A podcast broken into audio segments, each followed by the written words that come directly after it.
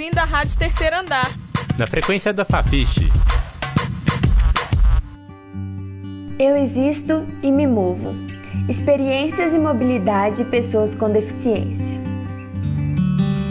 A Rádio Terceiro Andar apresenta a série especial Eu Existo e Me Movo, em que pessoas com deficiências que circulam pela universidade falam sobre suas vivências neste e em outros espaços. Neste programa, você conhece a professora Michele Murta, primeira surda efetivada como docente na UFMG, na Faculdade de Letras. Para realizar a entrevista, Michele se comunicou em Libras, a língua brasileira de sinais. Portanto, a voz que você ouvirá é do intérprete Joey Costa. Mas é interessante perceber que, apesar de não ouvirmos a voz de Michele, sua presença é percebida também pelo som de seus sussurros e gestos. Meu nome é Michele Murta, eu sou surda e eu trabalho na UFMG já tem um ano. Eu passei num concurso público para professor efetivo e eu fui a primeira professora surda contratada na Universidade Federal de Minas, dentro do departamento de letras na UFMG. O departamento já tinha um conhecimento de Libras, já tem professores ouvintes que atuavam nessa área, dentro aqui da UFMG. Existe inclusive um núcleo de acessibilidade e inclusão, com oito intérpretes, que fazem os atendimentos das pessoas surdas na, no ambiente da universidade. Desde curso de extensão, pós-graduação, disciplinas isoladas, a graduação em si, qualquer tipo de atividade em sala de aula, atendimento é, de, de monitoria, TCC, o NAI ele é responsável por atuar nessas demandas. Michele, através do intérprete Joey Costa, nos fala agora sobre sua experiência em sala de aula como professora de Libras. Eu já trabalho desde 2008 como docente, professora de Libras. Minha experiência na sala de aula geralmente são com alunos ouvintes. Por causa da legislação 10.436, que passou a exigir que os cursos de licenciatura e também de fonoaudiologia tivessem a disciplina de Libras. Então, com essa exigência legal, eu comecei a ministrar as aulas de Libras. Assim como um professor de alemão ensinando a sua língua para um outro público vai precisar usar a sua língua natural, eu, como professora surda, também vou usar minha primeira língua, a língua de sinais, para ministrar as aulas de Libra. E essa interação os alunos acham interessante. Eu tenho várias estratégias e didáticas para fazer uma interação na sala de aula. Eu uso muito projeção de imagens, sempre no contexto dessa interação ensino-aprendizagem. Tem uma parte que envolve teorias, diferente das práticas, nas aulas teóricas, eu vou ensinar sintaxe, gramática, da Libras, eu preciso então da atuação do intérprete junto a mim. Através do intérprete de Libras Joey Costa, Michele também aponta alguns desafios da mobilidade no campus, incluindo relações interpessoais. Isso é uma questão é, que traz uma série de problemas. A gente sabe, por exemplo, a praça de serviço. Se eu for tentar resolver alguma coisa particular, o próprio mesmo é, do plano de saúde da UFMG, eu tenho dificuldade para me comunicar nesse, por exemplo, dentro da CASU, que é a, a agência que presta serviço de assistência hospitalar. E aí, nesse caso, eu sempre preciso fazer uma requisição NAI e o intérprete me acompanha para que eu possa ter acesso a esse serviço. Dentro do departamento de, Lebra, de letras, perdão, existe um projeto de Libras para Todos, que é um projeto que permite a capacitação dos funcionários que fazem um curso eles podem adquirir um conhecimento básico da língua, da língua de sinais, porque a gente sabe que muitos alunos vão ingressar no UFMG, assim como também outros professores que podem precisar desses serviços nos diversos departamentos. Isso é um início de como isso está acontecendo. Eu sei que existem outros lugares que essa realidade, existe ainda uma barreira de acessibilidade para o acesso dos surdos a serviços básicos, por causa da questão da falta de comunicação. Se eu quiser usar o Xerox, por exemplo, na letras, eu tenho dificuldade para me comunicar com o atendente. Eu preciso sempre, parece que, usar um pouco de mímica para me comunicar com a pessoa para que possa estabelecer essa comunicação. Olha, tira 10 ou 12 cópias para mim. Só que isso é, é, uma dificuldade, sim, uma dificuldade real da universidade que está caminhando aos poucos. Eu acredito que no futuro isso vai melhorar. Michele também nos conta, através do intérprete Joey Costa, como é a procura pela disciplina de Libras. Existe uma disciplina chamada Fundamentos de Libras. É uma disciplina que é feita online. Antigamente, os fundamentos, essa disciplina era presencial, só que era impossível atender tanta demanda, tantos alunos que queriam fazer. Por isso, foi feito um projeto, criou-se a disciplina de Fundamentos Online, que tem mais de mil alunos inscritos por semestre. Nesse semestre, por exemplo, foi aberto duas turmas, uma presencial de Fundamentos de Libras, que lotou a sala. Temos inclusive um professor substituto, chama-se Rodrigo, ele também é surdo, e a turma dele é, teve lotação máxima. Então, para vocês verem que os alunos de outros cursos têm grande interesse também na disciplina de Libras. Através de seu intérprete Joey Costa, Michele fala sobre os projetos para alunos surdos na UFMG. Já existe um trabalho já, é, eu nem estava aqui quando esse trabalho, essa iniciativa de professores da área de Libras aqui da UFMG estão lutando para criar um curso, abrir de fato na UFMG as portas para as pessoas surdas.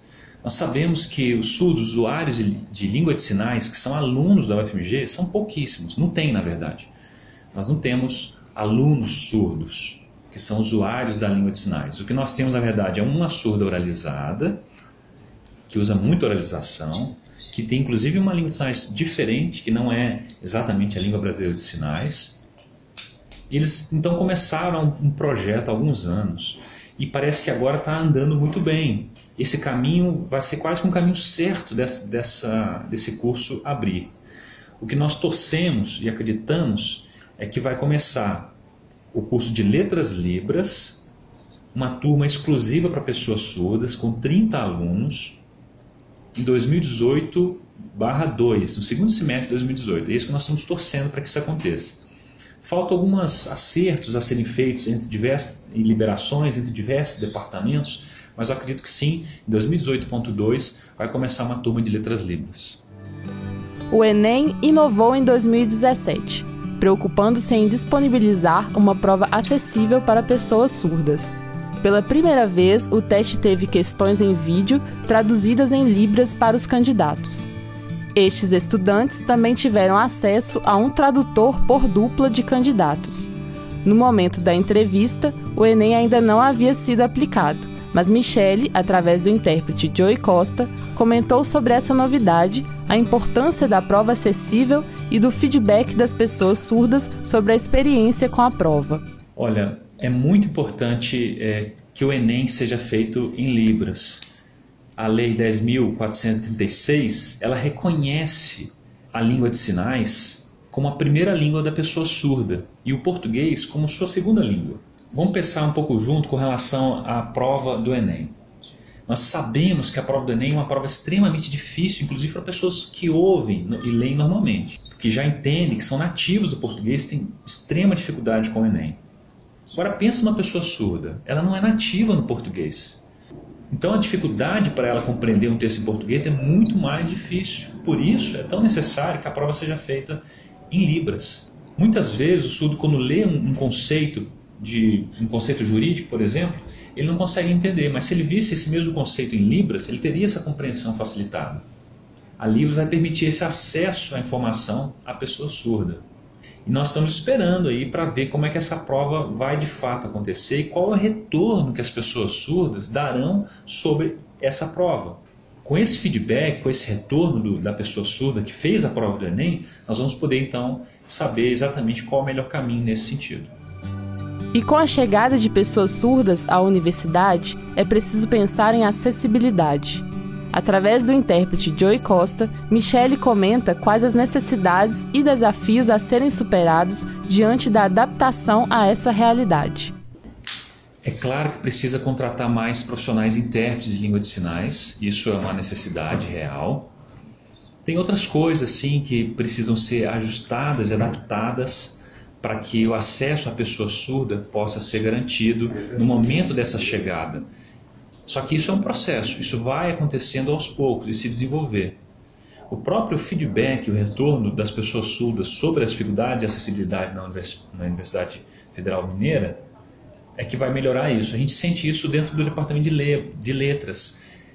Às vezes uma coisa muito simples que eu fico com bastante receio, que eu fico pensando, por exemplo, o meu celular não funciona dentro do elevador. Vamos pensar comigo. Aí eu fico pensando se um dia eu estiver no elevador e ficar presa dentro do elevador, como é que vai ser? Como é que eu vou me comunicar com as pessoas se eu estiver sozinha?